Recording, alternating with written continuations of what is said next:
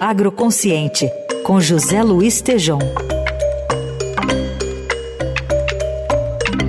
Agricultores da região espanhola da Catalunha protestaram novamente ontem, bloqueando algumas estradas e acessos a infraestruturas com seus tratores contra as dificuldades sofridas pelo setor. Procedentes de vários pontos da região, várias é, centenas de, de tratores concentraram-se em uma das estradas do porto de Tarragona, situado a 100 quilômetros ao sul de Barcelona, até o momento sem incidentes. As portas do mercado atacadista Mercabarma, ou Mercabarna, pouco mais de uma dezena de tratores também bloquearam pacificamente uma das entradas. Essa manifestação, distribuída por vários pontos da região, né, de 8 milhões de habitantes, pretende centrar os protestos, entre outros, contra a concorrência desleal de produtos procedentes de territórios que não cumprem as normas europeias segundo um comunicado da organização catalã União de Paguesos, uma das principais organizadoras ali. Assim como nos últimos dias, os manifestantes também criticaram o excesso de burocracia e o que consideram proteção insuficiente para um setor em dificuldades. E é sobre essas eh, manifestações dos agricultores europeus nas últimas semanas que o Tejon traz uma leitura local sobre as consequências e os impactos do agronegócio brasileiro. Bom dia, Tejon.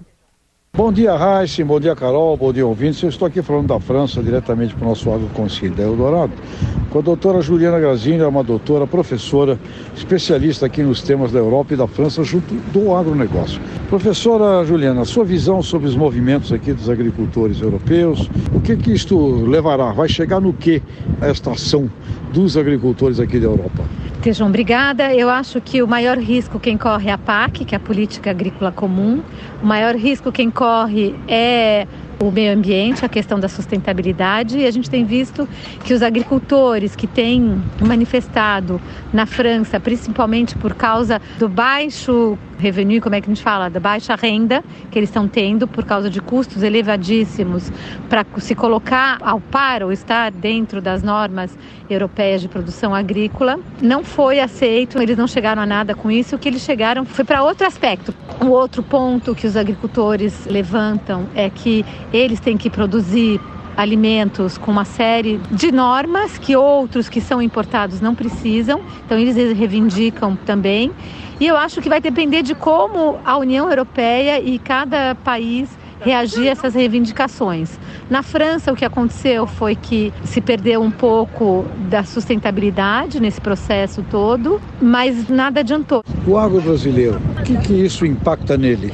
Impacta se a PAC continuar, dependendo de como ela continuar. Eu acho que o agro brasileiro tem sempre que mostrar o seu valor. Então acho que ele vai ter um pouco mais de desafio em mostrar o seu valor, porque é um bom agro, ele consegue, ele já produz, mas ele tem um problema de imagem internacional. Eu acho que o agro brasileiro não perde, ele ganha cada vez mais, porque ele é capaz de produzir para um mercado de preço e para um mercado de qualidade que é o mercado europeu, um mercado de qualidade. Então eu acho que, na verdade, o Brasil vai ganhar sempre quando ele quiser atender um mercado mais de preço e ele vai sempre ganhar porque ele tem condições não só de clima, de solo, tecnologia, expertise e tudo que é necessário e preço inclusive para competir dentro do mercado que exige qualidade, que é o mercado europeu. Então, o agro brasileiro só tem a ganhar sempre, é só ficar antenado no movimento para poder se adequar e saber onde entrar e quando entrar.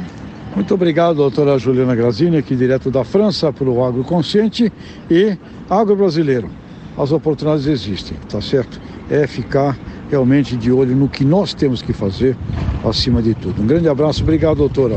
Obrigada, eu que agradeço. Valeu, Tejon, que volta na sexta aqui conosco no Jornal Dourado.